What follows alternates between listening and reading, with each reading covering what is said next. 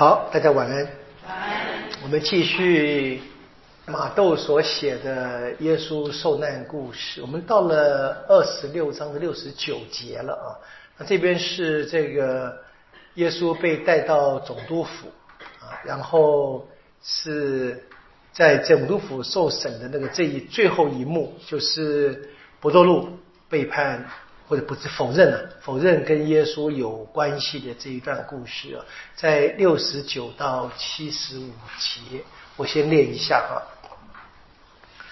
伯多禄在外面庭院里坐着，就他没有进到这个大司机的府里面庭院啊。有一个使女来到他跟前说：“你也是同那加里勒亚人耶稣一起的。”他当着众人否认说：“我不知道你说的是什么。”他出去到了东南，另有一个使女看见他，就对那里的人说：“这人是同拉扎勒人耶稣一起的。”他又发誓否认说：“我不认识这个人。”啊，过了一会儿，站在那里的人前人对伯多禄说：“的确，你也是他们中的一个，因为你的口音把你露出来了。”啊，伯多禄就开始咒骂、诅咒、发誓说：“我不认识这个人。”历史鸡就叫了，伯多禄便想起耶稣所说的话来：鸡叫以前，你要三次不认我。他一到外面就伤心痛哭起来。我今天读这段话说口音把它泄露，我特别有感啊！我在大陆去了几天玩嘛，对，我在看，就就是说讲话说，哎，你的普通话还行。我说，哎呦，谢谢你们看得起啊，跟那竟然称赞我一样。就是因为口音的确是你你很难，除非你刻意的去学，很难改。就是一一般正常讲话的方式嘛，对，马上就知道哪来的嘛。所以不多利讲话知道啊，来自北方。北方在当年，当然在在耶路撒在以色列当然是一个乡下地方啊，就是讲话可能不够文雅，口音比较这个不标准那一类的样子。好，不多路否认跟耶稣有关系。啊，这个事件呢，当然是一个非常难堪的事件呢，让这个初期教会就已经肯定的中途之长啊。而这个事件呢，四部福音都写了。我们知道，这四部福音都写啊，就一定是真的了。就这么说了，就是说历史上一定发生过这个事情，因为呢，初期教会真的不至于会。这样无中生有去发明一个让这一个不耶稣的最大的中途这么难堪的事情出现，这是一个不合理的现象。说会误他们是人发明，而且是四个版本都有写。当然，我们也知道《若望福音》版本是比较特别的啊，就是这边看到啊，四个版本虽然略有不同，但是呢，基本上都说了核心的故事。那若望是可能比较特别的，对观福音大致上是一致的。好，但是无论如何。四部福音都有一个共同点，就是三次伯多禄否认了跟耶稣有任何的关系，而耶稣呢，他也事前真正的预言了这个事情啊，这是完全的相符的了啊。那四个福音叙述呢，当然有一些不同的地方，譬如说这个到底谁来指证不多路？跟耶稣有关系，不同的人啊，在哪里发生的呢？在什么东廊啊、西廊啊、庭院呐，或者是火炉边呢？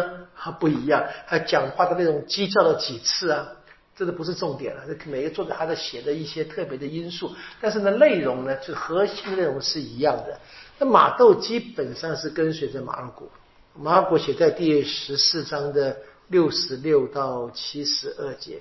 基本上马窦是跟着马，不过马窦呢还是有一些好像在他描写伯多禄三次否认这个跟耶稣的关系，有一点点慢慢的、慢慢的，就是强度越来越强的味道。首先在第七十节啊，就是伯多禄否认他属于耶稣的团体啊。第二次在七十二节呢，他是用发誓的方式了。那到了七十四节呢，他甚至开始诅咒了。我这就是可以看见那个整个表达的方式是越来越越强的。当然，你可以想象，就可以说是越来越害怕啊，可能越来越觉得说，再不严厉的否认的话，可能他也得被抓进去了，大概这个味道了。所以在马窦的脉络，我们可以很清楚的，就是他这么写，对不对？最后面说他诅咒和发誓啊，在马窦就很特别，因为我们知道，我们读过耶稣的三宗圣训嘛。你们一向听过对古人说，我却对你们说啊，是就说是，非就说非，不可发誓，总不可发誓。对马窦的读者是应该有一些特别的啊，这也是我跟各位一直强调，你在读的时候，如果你在读马窦福音，那么你在马窦的脉络当中去想，那么就会很有意思。当然，我们知道这个需要读好多遍才慢慢可以知道。好，很清楚，伯多禄跌得很深啊，摔得很重啊，对耶稣不忠实嘛哈，否定自己是属于耶稣的或属于他的团体。那么他跌得很重，当然悔改也同样有那么深。所以最在说，当一听到鸡叫怎么样？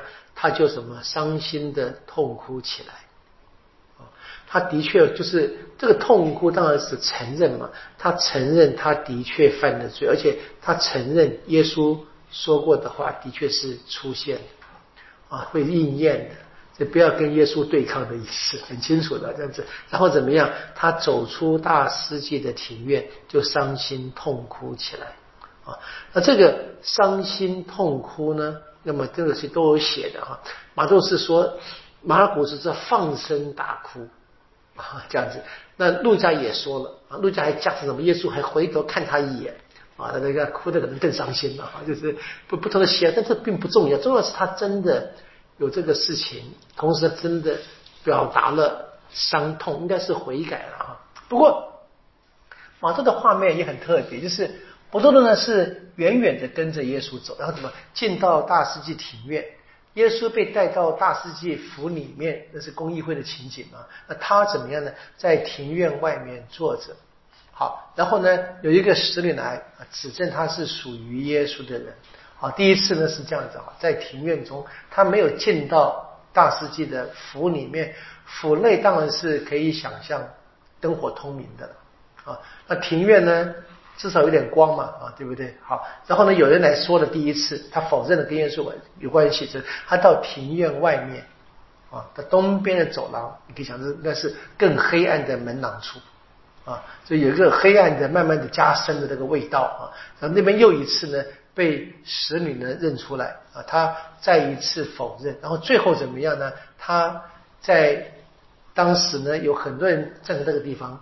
啊，就不是一个人哦，很多人在那边一起怎么样？就是说你的口音把你泄露了，那这就更有威胁性了。前面两个使女你知道哈，那个女孩子嘛，也是服务人，大概还还不是什么太严重。那别的在当地那边站的人，啊，不能再不逃就很危险了，对不对？你这你注意看这个小细节，这个这个我越来越慢慢能够欣赏这个。故事里面那个那个戏剧性的那些因素，其实是可以想的了。所以说怎么样，这个充满的威胁的时候，他怎么样必须要更强的啊，更强，或怎么样否定跟耶稣有关系，然后鸡一叫他就离开了啊，大概再不离开来不及了，有点这个味道了他。好，所以马窦。还有马窦的团体，我们可以相信，我们读马窦福音知道，伯多禄地位是很特别的，特别是在宣认耶稣的故事里面啊，他耶稣怎么样把教会都托给他嘛，所以可以知道他的地位是特别重要的。但是呢，在这个情况当中呢，马窦在写的他的耶稣受难史也没有把这一段隐藏起来啊，还是有的哈。有，而且我们知道，这个伯多禄呢，在他的整个生命路上跌倒，这也不是第一次，啊，对不对？曾经有这一个步行海面的故事，对不对？他要求也走嘛，结果呢，突然间就沉下去了，对不对？然后呢，他也是，他是拒绝，他拒绝耶稣宣讲的苦难，他希望避免，所以很清楚的哈，就是这是一切的事情发生。伯多禄的确是在福音当中。对马窦团体是很重要，但是马窦团体也保留了这一些消极的故事。那么，在这一个三次否认耶稣以后呢，那么马窦福音伯多禄就消失，没再出现，就结束了。这个故事啊，很可能对这个信仰团体而言是一个非常强大的警告性的故事了，就是怎么样要小心！连我们最尊敬的中途之长。也会在诱惑中跌倒，啊，要小心。我们加上前面这一个，在三月里面祈祷的时候，耶稣叫他们醒悟嘛，对不对？免陷于诱惑，那他们都睡着了，那这边是就再一次发生，所以这是一个非常恳切的警告，提醒他们怎么样，人啊不要太信任自己，啊不要只依靠自己的力量，所以怎么样经由悔改啊，要恳切的悔改求耶稣帮助我们啊，赢得他带给我们的宽恕才行。好，这是不多路的故事，我们进到二十七章。那现在是耶稣被带到比拉多前了哈，在二十七章，然后呢，呃，非常长的经文，在比拉多审问他之前，马窦呢又插了一个故事，讲了犹达斯的结局。我们先看一到第十节，二十七章。好，到了早晨，众司祭长和民间长老就决议陷害耶稣，要把他处死，就把他捆绑了，解送给总督比拉多。好，这时那出卖耶稣的犹达斯见他已被判决，就后悔了啊，把那三十块银钱退还给司机长和长老，说：“我出卖了无辜者的血，啊，犯了罪了。”他们却说：“这与我们何干？啊，是你自己的事。”于是他把那些钱银钱扔在圣所里，就退出来上吊死了。司机长拿这个钱。说这是血债，不可放在现遗箱内。他们商议之后，用银钱买了陶工的田地，作为埋葬外乡人用。为此，直到今日，称那块田为血田。这就应验了耶利米亚先知所说的话：他们拿了三十块银钱，及以色列子民为被卖的人所固定的价钱。用这钱买了陶工的那块田，就如上主吩咐我。好，这边第一节跟第二节很简单，就是耶稣在司祭府里面受了审问之后，那么他们达到了结论啊，结论是他们要让耶稣死。但是呢，很清楚，在当年啊，在当年在罗马帝国的统治之下，犹太人没有权利判人死刑。他们享有相当高度的宗教自由，但在真正在法律的权限上面是很有限的。他没有权利判人死刑，更没有权利执行死刑。因此，里面说怎么说？他们要陷害耶稣是陷害啊，因为他根本就没有能力说这个怎么做呢？他必须把这一个杀人的计谋哈，要透过罗马的总督来执行才有可能。所以。这个真正的死刑的判决跟执行呢，是罗马的执政官他的权利。好，所以公议会呢，在这个深夜里面集会嘛，或者清晨里面集会，然后一致决定怎么样，把耶稣就送到罗马总督府给比拉多。好，那这边说他们把他捆绑的解送给比拉多，其实这个原文就是交交出去，把耶稣交出去。帕到提种命非常关键的一个字，这在新约里面出现非常多次。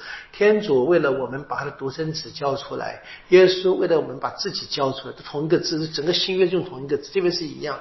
那被这些恶人呢，把他交出去。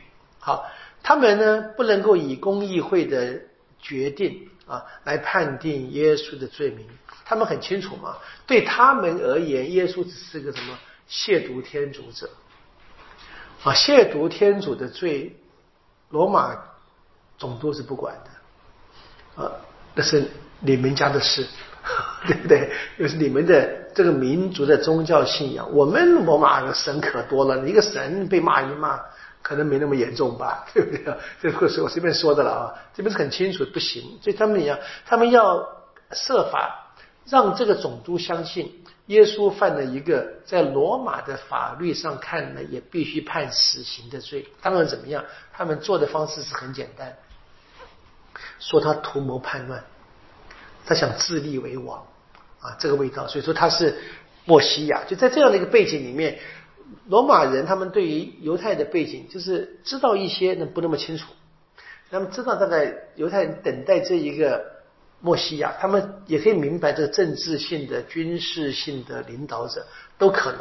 无论如何，他们就设了一个罪名，要借这个罪名呢加在耶稣的身上，让罗马这个总督，当年是比拉多嘛，可以真正判耶稣死刑。啊，这么想做的哈。但是呢，他们这边只做了第一节、第二节，他们决定要这么做，让他们把耶稣带去。发生什么事暂时没有讲。第三节到第十节，他插了一个故事，是犹大斯的故事。他说这时候，那出卖犹达斯的看见耶稣被判决了，所以很清楚啊，犹达斯是在大世界府里面的，比较多没有。那那个比不多不多都没有，对不对？所以知道刘大师不是小人物，知道就不要小看他了，这样子，这这好。但是呢，他现在发现啊，事情闹大了，大概 自己老大。他看大概也没想象要这么严重吧，可能就我们的确不知道，我们有的资料太少啊。关于尤达斯的故事，我们只有这一个，就是他决定现在马特福音怎么样，他决定怎么样。跟他们谈好价钱，把耶稣交给他们。那么是不是他希望耶稣死呢？从这边看来，应该是不是？他大概没有想到那么严重，大概反正如果他就现在他后悔怎么样，就把那个钱怎么样就丢给就还给这一个 当时的给他钱的人嘛。啊，所以这第三节到第八节里面，他讲的呢是很简单，是犹大斯的结局以及当时的宗教领袖啊，实际上他的回应。那马尔谷的苦难叙述呢，没有这一段故事，这是马窦特别的材料，就犹大斯故事这边加马窦他自己独特的，在陆家跟这一个若望福音都没有，不陆家作品有，要这么写在这个中途大注第一章。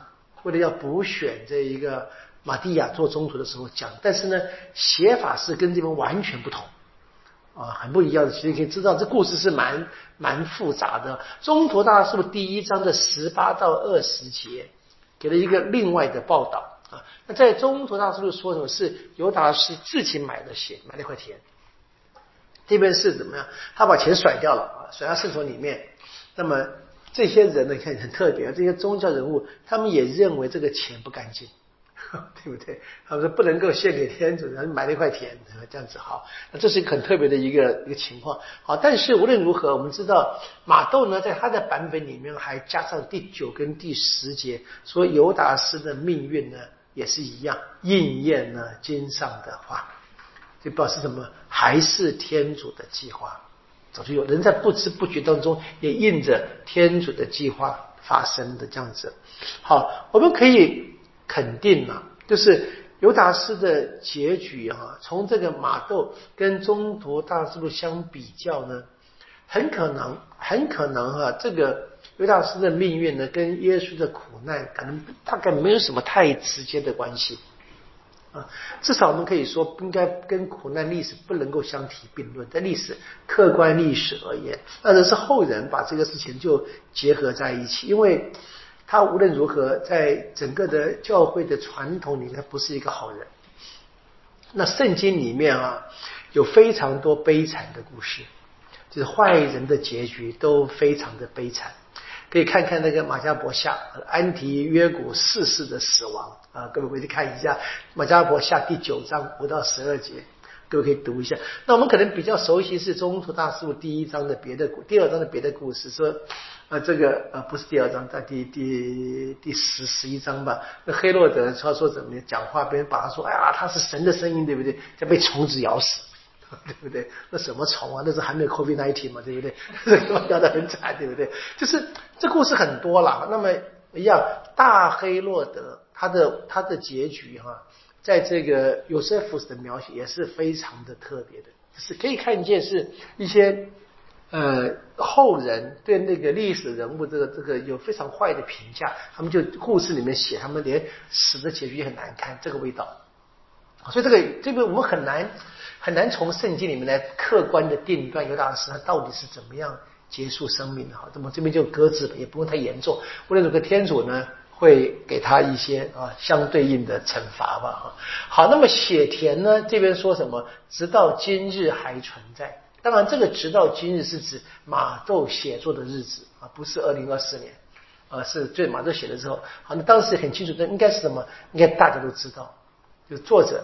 马豆跟马豆的读者，他们应该知道，是我们不知道，因为没有在一起。我说我今天很难去定断啊。那你知道这个，因为差点是在山上的城嘛，对不对？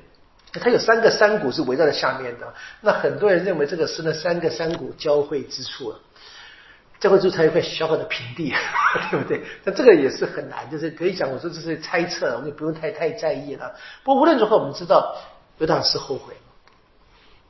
不过呢，他处理这个后悔的方式跟博多禄不一样。博多禄也后悔了。啊，严格而言，我们很难去比较哪个人的罪更大，讲实在很难比较，对不对啊？可是呢，两个人都真正的啊，我们可以说他们都伤了耶稣的心，这大概应该逃不掉的。可是呢，他们也都悔改了，没后悔了。但是后悔的结局呢，一个是伤心痛哭。等待宽恕，好可以好能够悔改嘛？一个是怎么样自我了断啊？自我了断，这真的是啊！我们就是我们能不能相信这个生命在天主的手里啊？这是对自己失望，我对自己绝望，其实是什么最伤天主心的啊？连天主也不相信的嘛？这这意思是连天主也不能救我。我连天主也不会宽恕我，这是麻烦的事。这这也是我常常跟教友们分享的。我自己也有时候也也这样。就我们常常在生活里面说啊，我就这样，他就这样，好像都不能改一样。如果我们只是说我们暂时接受他的这个情况，他这样反应的可以。又说如果说他永远都不会改，或者我永远都不会改，那不行啊！天主连宝路都改了。啊，我们算什么东西啊？说实在是嘛，对不对？就就是看我愿不愿意跟天主合作。那这边可以看见，我们可以想象啊，这我觉得可以想象，在马窦写这两个故事，博多禄跟犹大斯连在一起写的嘛，对不对？所以应该是一个非常好的对照的版本，告诉他们的信仰团体，我们人可能会犯错，犯错的，我们可能在跟随耶稣的路上会跌倒的，嗯，应该多祈祷。小心，避免陷于诱惑。如果真正跌倒了，悔改就好了。不要怕啊，不要对自己绝望。好，最后第九到第十节是很清楚，马窦的特色又又来了啊，说这是应验的这个圣经的话。那这边其实是有几段经文一起联合在一起的了。那三十两银子是出现在扎扎利亚十一章十三节啊，然后呢，这个陶工呢是在耶勒米亚十八章。跟第十九章都有出现啊，就他只是把不同的经文这个混在一起讲了。其实真正的关键呢应该是那个三十块银钱。不过他这边说用的是耶勒米亚先知的话，这是因为对当时马窦在写作时怎么样？那耶勒米亚先知他的重要性在他们当时间远大过扎加利亚先知嘛。所以，你可以看见，如果说这个混合性的引用经文，会用一位。他们对他们最重要的先知，几乎我们可以看见啊，都是伊莎伊亚首首选。这边因为跟先知在没有关系嘛，而选了耶勒米亚。你像我们小时候写作文，有的什么都孔子说，对不对？孔子讲了好多我们说的话，对不对？这一一样的一个这个习惯的哈。那么当然最关键的当然是撒加利亚十一章十三节了。这边说的哈，但是我们知道，这的确是耶稣的一个生命当中非常难堪的、难过的一段日子。他的两个门徒，我们可以相信呢，耶稣一定很爱犹大斯，这我觉得，我是我我愿意相信的，是吧？那个掌管掌管他的那个引领，他知道对犹大对耶稣的想法都很清楚啊，就知道怎么样去把耶稣和陷害他进到一个陷阱里面哈，应该是跟耶稣很亲近的人，但是很遗憾没有走上正路。好。我们现在看下一段，就这样啊，耶稣怎么样被交到比拉多手里，开始呢受审问。哈，先首先是十一到二十六节。好，耶稣站在总督前面前，总督便审问他说：“你是犹太人的君王吗？”耶稣答说：“你说的是。”当司祭长和长老控告他时，他什么也不回答。于是比拉多对他说：“你没有听见他们提出多少证据告你吗？”耶稣连一句话也没有回答，以致总督大为惊异。每逢节日，总督惯常给民众释放一个他们愿意释放的囚犯。那时正有一个出名的囚犯，名叫巴拉巴。当他们聚集在一起时，比拉多对他们说：“你们愿意我给你们释放哪一个？”巴拉巴，或是那称为莫西亚的耶稣。原来他知道，他们是由于嫉妒才把他解送来的。比拉多正坐堂时，他的妻子差人到他跟前说：“你千万不要干涉那一人的事，因为我为了他，今天在梦中受了许多苦。”司祭长和长老却说服了民众，叫他们要求巴拉巴而除掉耶稣。总督又向他们发言说：“这两个人中，你们愿意我给你们释放哪一个？”他们说：“巴拉巴。”比拉多对他们说：“那么，对于那称为莫西亚的耶稣，我该怎么办？”众人答说：“该钉他在十字架上。”总督问说：“他究竟做了什么恶事？”他们越发喊说：“该钉他在十字架上。”比拉多见事毫无进展，反倒更为混乱，就拿水当着民众洗手，说：“对这一人的血，我是无辜的，你们自己负责吧。”全体百姓回答说：“他的血归在我们和我们子孙的身上。”于是比拉多给他们释放了巴拉巴。至于耶稣，把他鞭打了以后，交给人钉在十字架上。好，我们注意这段话里面啊，只有一句话问耶稣：“你是犹太人的君王吗？”就结束了。好，耶稣怎么样？根本不回答他的话，然后是怎么耶？耶稣比拉多跟这个群众们的讲话，或者是这个宗教领袖们在背后煽动群众们。好，一些简单的观察吧啊，这个司祭长跟。这个长老们把耶稣带到那个总督府去啊，当然是怎么样？为了让耶稣接受罗马行政长官的审问。好，那么马窦这个报道当然不是真正的法庭的那个现实的情况了哈，这很清楚的，所以我们不可能从这边去推断他们当时是怎么样审问的。我们知道罗马法庭其实审判蛮严谨的。一定会让这个原告跟被告有对话的，这边怎么有？这当然是只是他的这个福音作者他关心的重点，才是这边要写东西嘛。那重点是很清楚的，是比拉多，我们看见他尝试释放耶稣，他也知道这些人呢，不是因为耶稣真的有罪啊，只是嫉妒耶稣。那嫉妒什么呢？对不对？可以想说，因为嫉妒他，可能是怎么说，跟随者很多嘛。很多人就离开了他们本来的传统的宗教的表达的方式啊。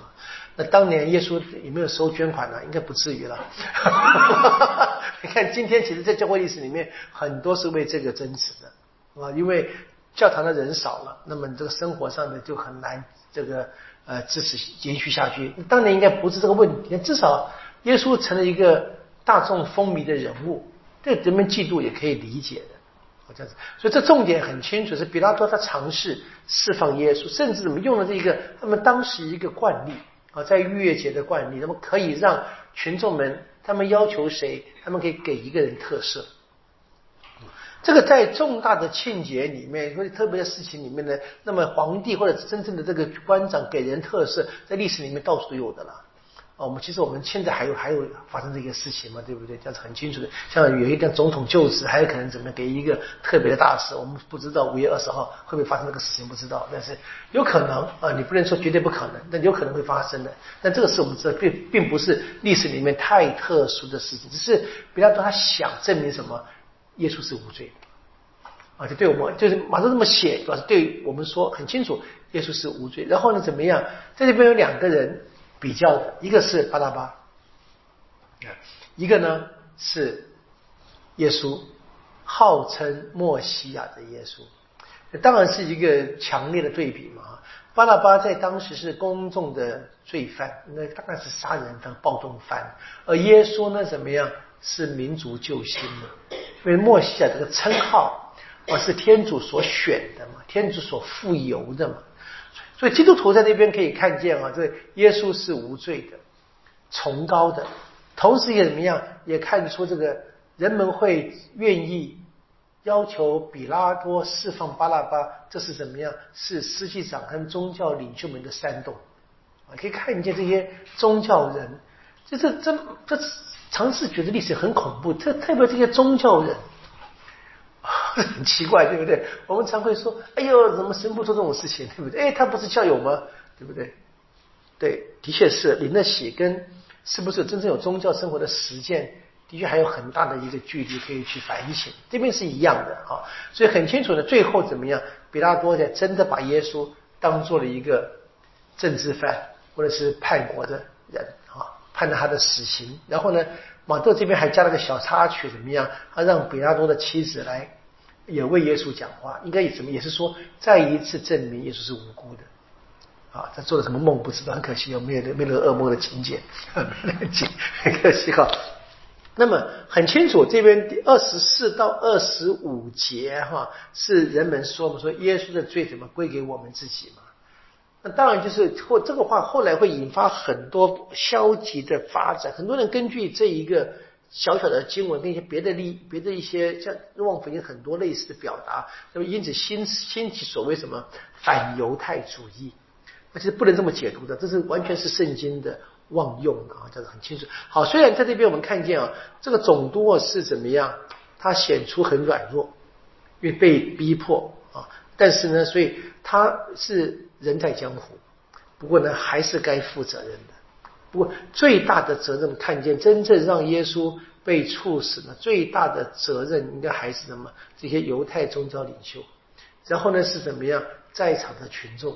你可以看见他几乎怎么样，就是每一个人的嘛，啊，就每一个人。当然我们知道里面一定有人难过的，不不不在一定有人的了。只是你他的写法呈现的方式，每一个人啊都为耶稣负责。那看，那可以反过来说，那耶稣的死亡的确是带给每一个人救恩的。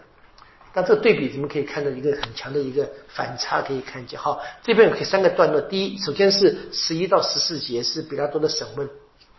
啊，是犹太人的控诉跟比拉多的审问，然后呢是十五到二十三节是比拉多他想要释放耶稣，利用这一个这个犹太的这个逾越节的特色，然后然后是什么？最后二十四、二十六，耶稣真的被判了死刑。我们先看一开始这个十一到十四节，就耶稣。带到了总督面前了哈，被问。我们知道，其实从第二节就耶稣被带带到那边去了嘛。那么第三到第十是一个插曲，描写这一个呃尤达斯的结局。基本是又回到又回来讲，这是一个插题，我再回来，这都是让叙述上面可以比较生动啊。我们要一样说，故事里面夹着故事，又是一个三明治的表达法。这样子，就他讲一段话开头，然后呢，先岔出去讲别的事情，再回来讲讲本来的开本来已经起头的故事。好，那么第三到第十节的犹大斯的结局结束之后呢，回到这个故事里面，现在呢，耶稣怎么样站在罗马总督前？就按照罗马法庭的程序怎么样？其实首先应该有什么书面的控告的？我们可以想象，应该是这个控告的已经。比方说看到了，然后才问问耶稣，而你是犹太人的君王吗？那大概就是什么？是这些宗教领袖控告耶稣的罪名。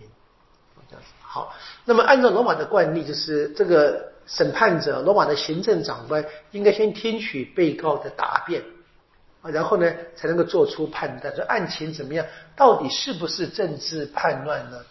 如果是，当然是一个极重的罪。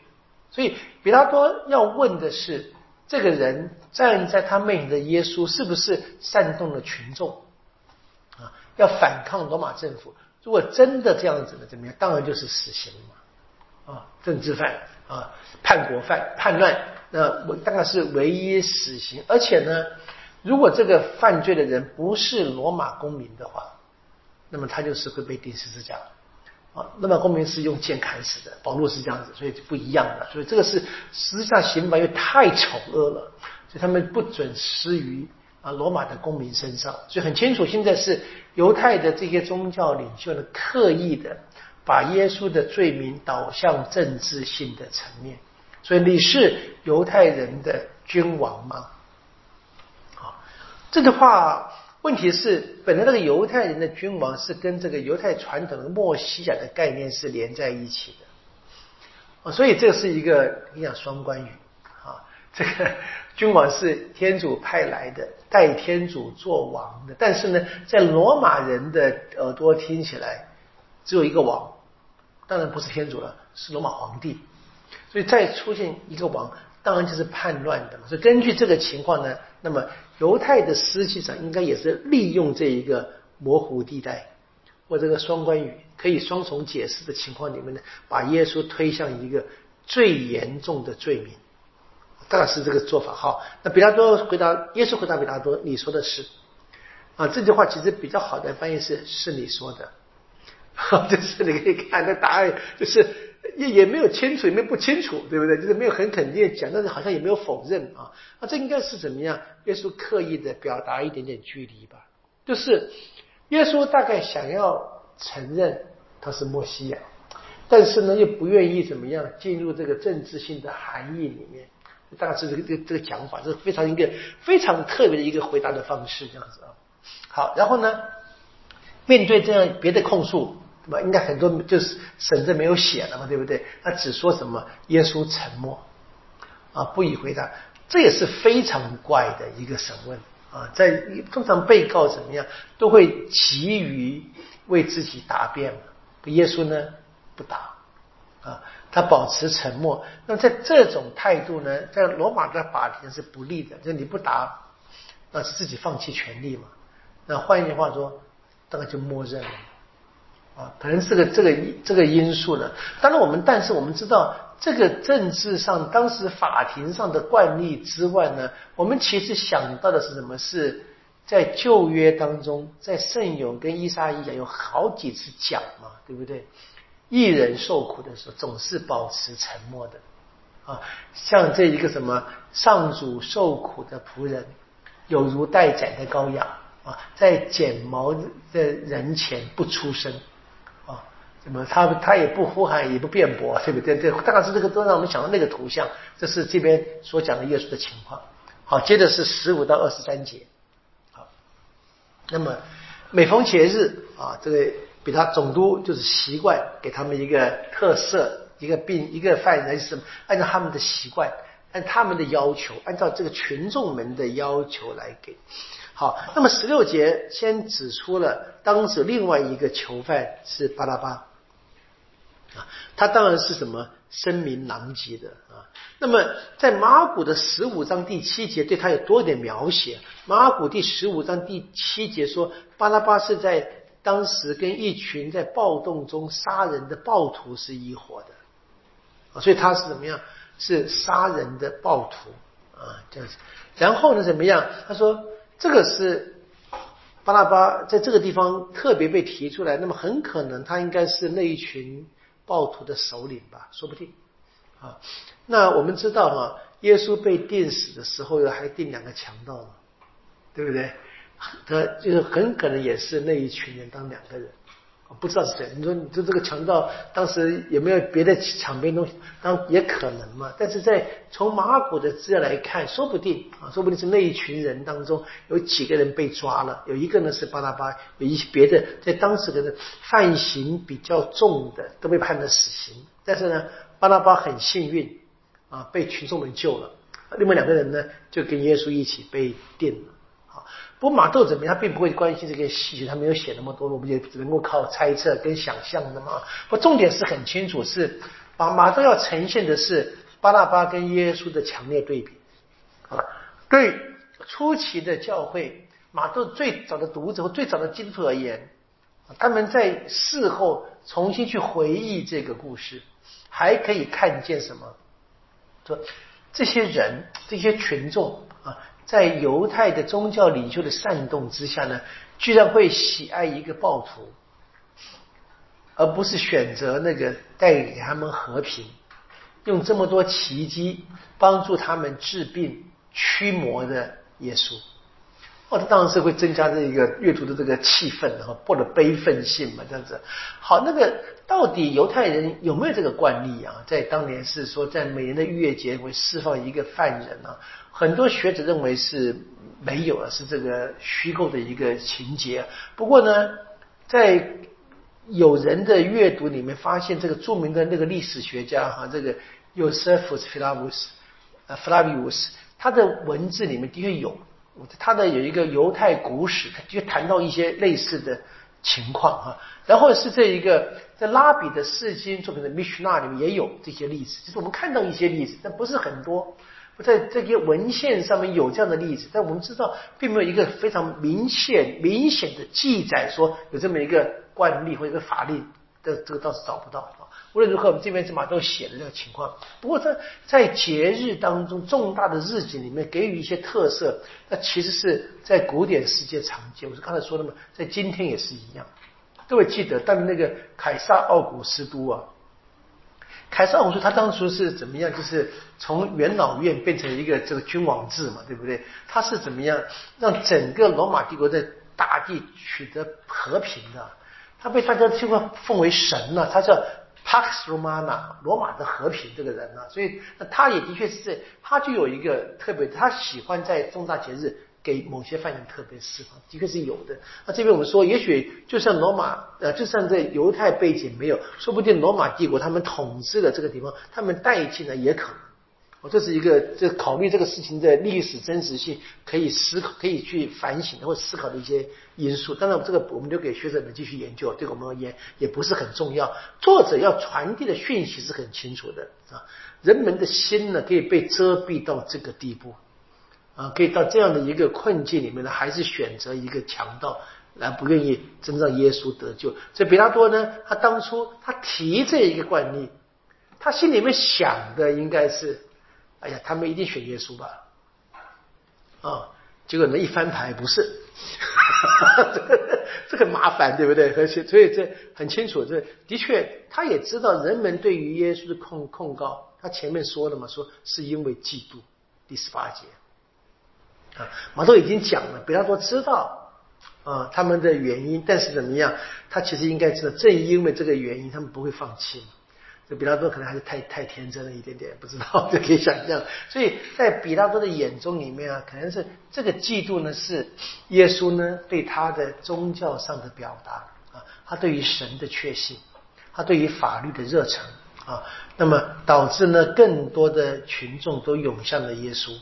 因此呢，产生了宗教领袖们的嫉妒，特别是我们知道这个人他们在宗教上花花了很多功夫，拼命努力学习啊，好不容易成拉比可以教导人的时候呢，突然间从家里那样的乡下，名不见经传之地出现一个啊小人物，却把众人都吸引走了啊，那个反差也是很强大的，产生那个嫉妒心。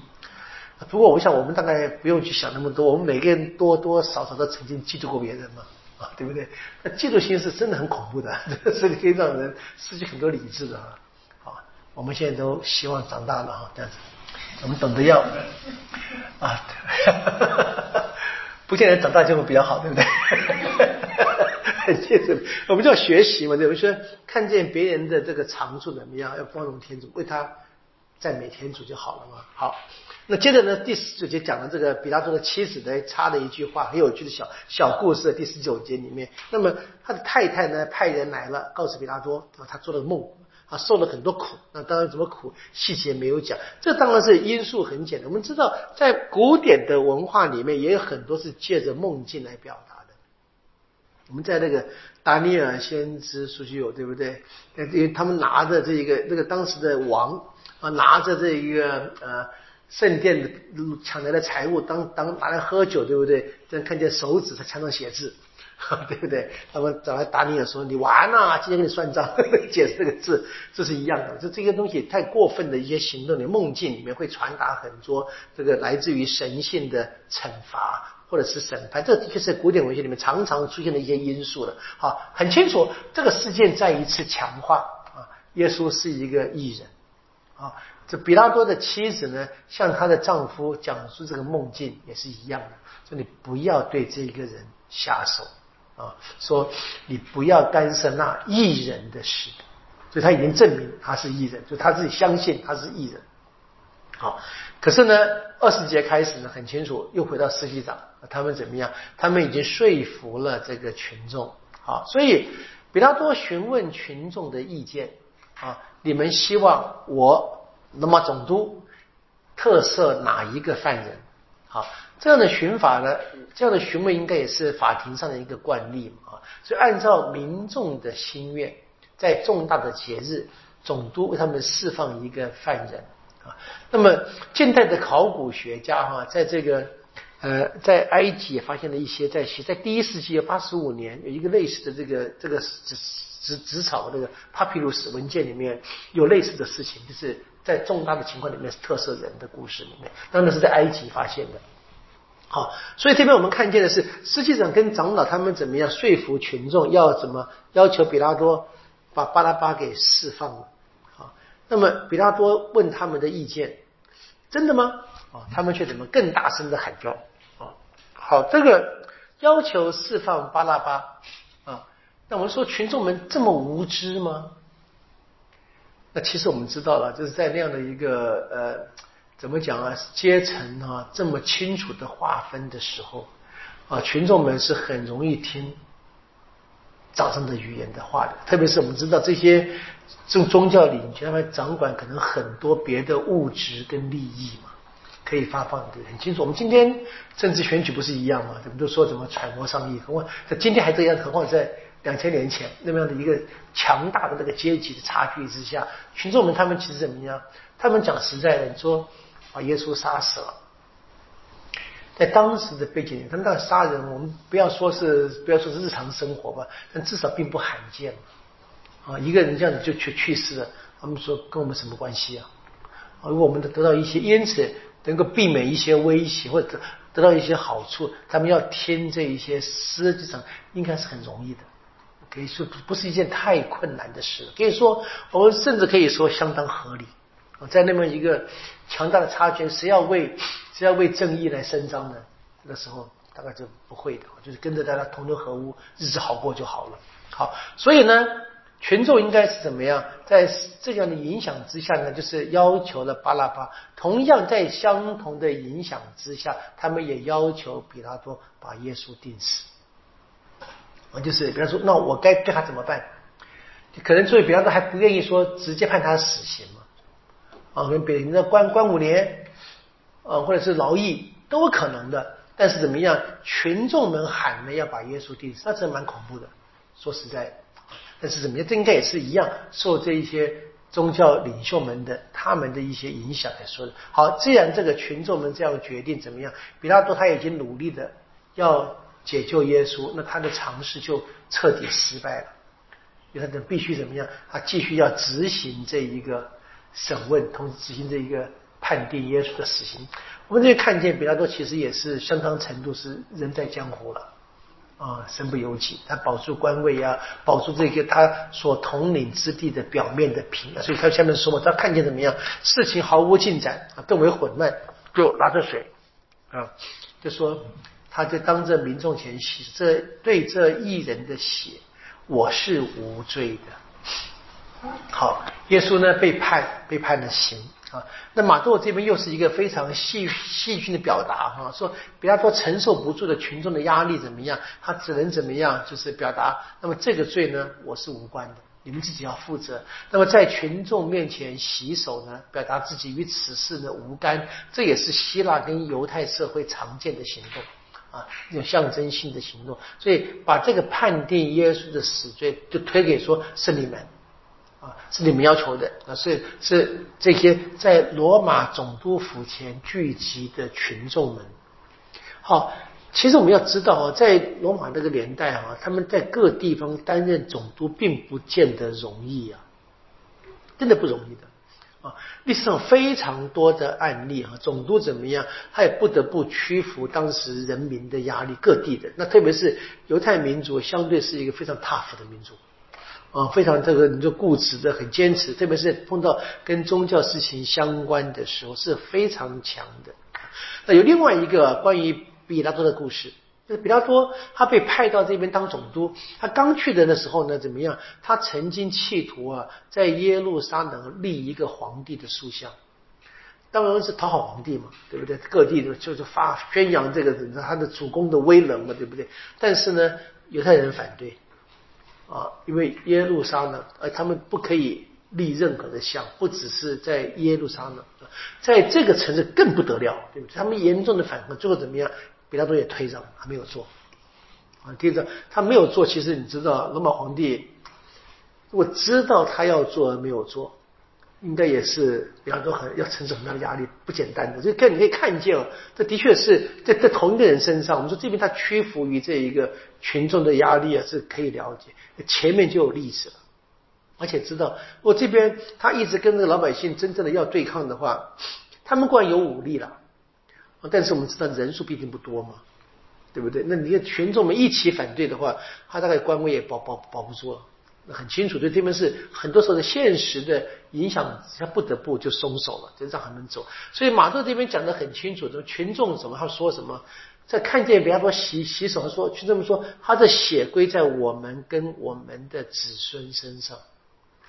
就这个表达哈就很清楚啊，这不是真正在场的那些人跟他们的子孙，他其实表达是整个犹太民族啊，这也是犹太人他们特别的语风。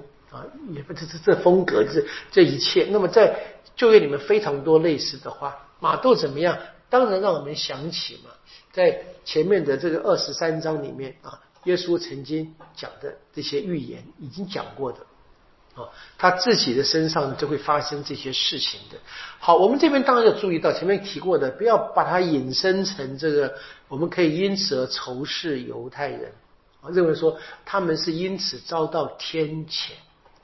所以历史里面的确很多人啊，这些像希特勒啊，很多人的确用过这一些方式来讲。但是呢，我们知道这个今天在圣经的解读，特别是我们天主教是绝对不接受这种解读的方式。所以马窦要表达的方内容倒是其实很简单的啊，怎么样？他说这个他要显示的是怎么样？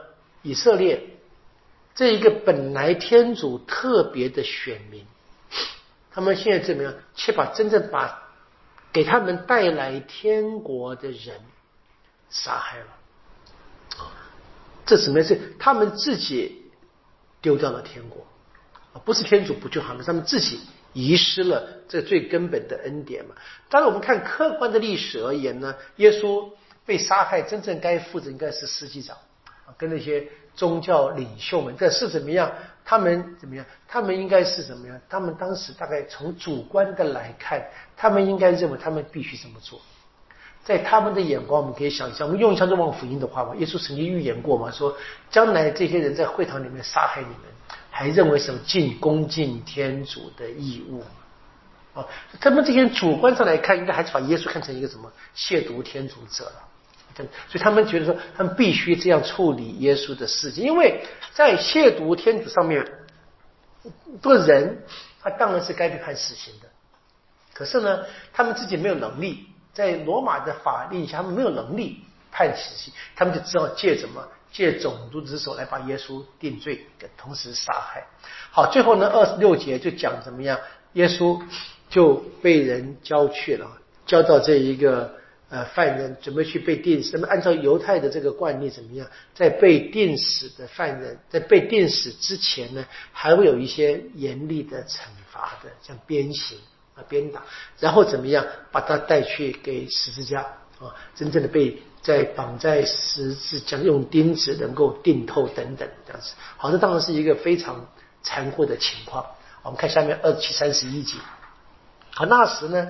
总督的兵士把耶稣就带到总督府内，啊，然后召集全队围着他，啊，脱去他的衣服，给他披上一件紫红色的外裳，用荆棘编了一个刺冠戴在他头上，拿了一根芦苇放在右手里，然后跪在他面前说：“犹太人的君王万岁！”然后呢，向他吐唾沫，拿起芦苇敲他的头，戏弄完了，脱去他的外裳，给他穿上自己衣服，然后怎么样，带他去。钉死在十字架上。好，这边很简单的几句经文是看见罗马兵士们嘲笑戏弄耶稣啊，这应该是可以相信的真实的客观的事实呢。那在那个样的，在罗马帝国，他们那些执行犯那些犯人，其实你不要不要想他们是真正罗马的派的军队，大部分是一些佣兵啊，甚至于可能是从奴隶变来的。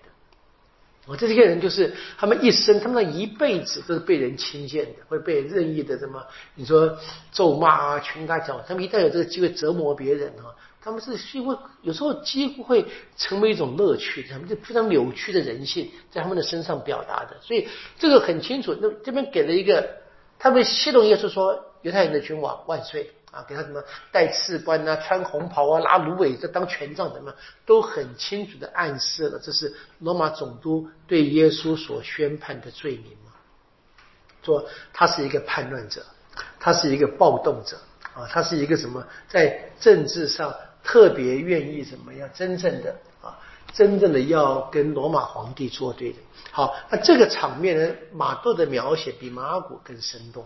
好，罗马兵士怎么样？给耶稣披上当时这个军人披的那些外层啊，这个这个红口，然后头上戴着这个刺冠，那刺冠很难想象的，那个刺冠，这是头头扎到头上，然后芦苇怎么当权杖，然后呢敲他的头。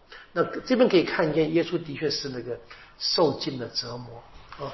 他们不不是单单把耶稣钉死就满足了，才在这去把他钉死之前，他受尽了折磨。其实我说这个。人性的扭曲真的是很可怕，但我我觉得我们今天来看，就是可以看见一般这些这些，比如说你看到这个南美洲的一些贩毒者啊，或者这些黑社会啊，这些你看这个或者看这个韩国影片马东锡啊打人的场面，对不对？这些也都都常常会演，对不对？那可以仿想象这个人性的扭曲，实在是很可怕。但是真的是在过去呢是有的，那今天呢还是有。好，我们希望能够。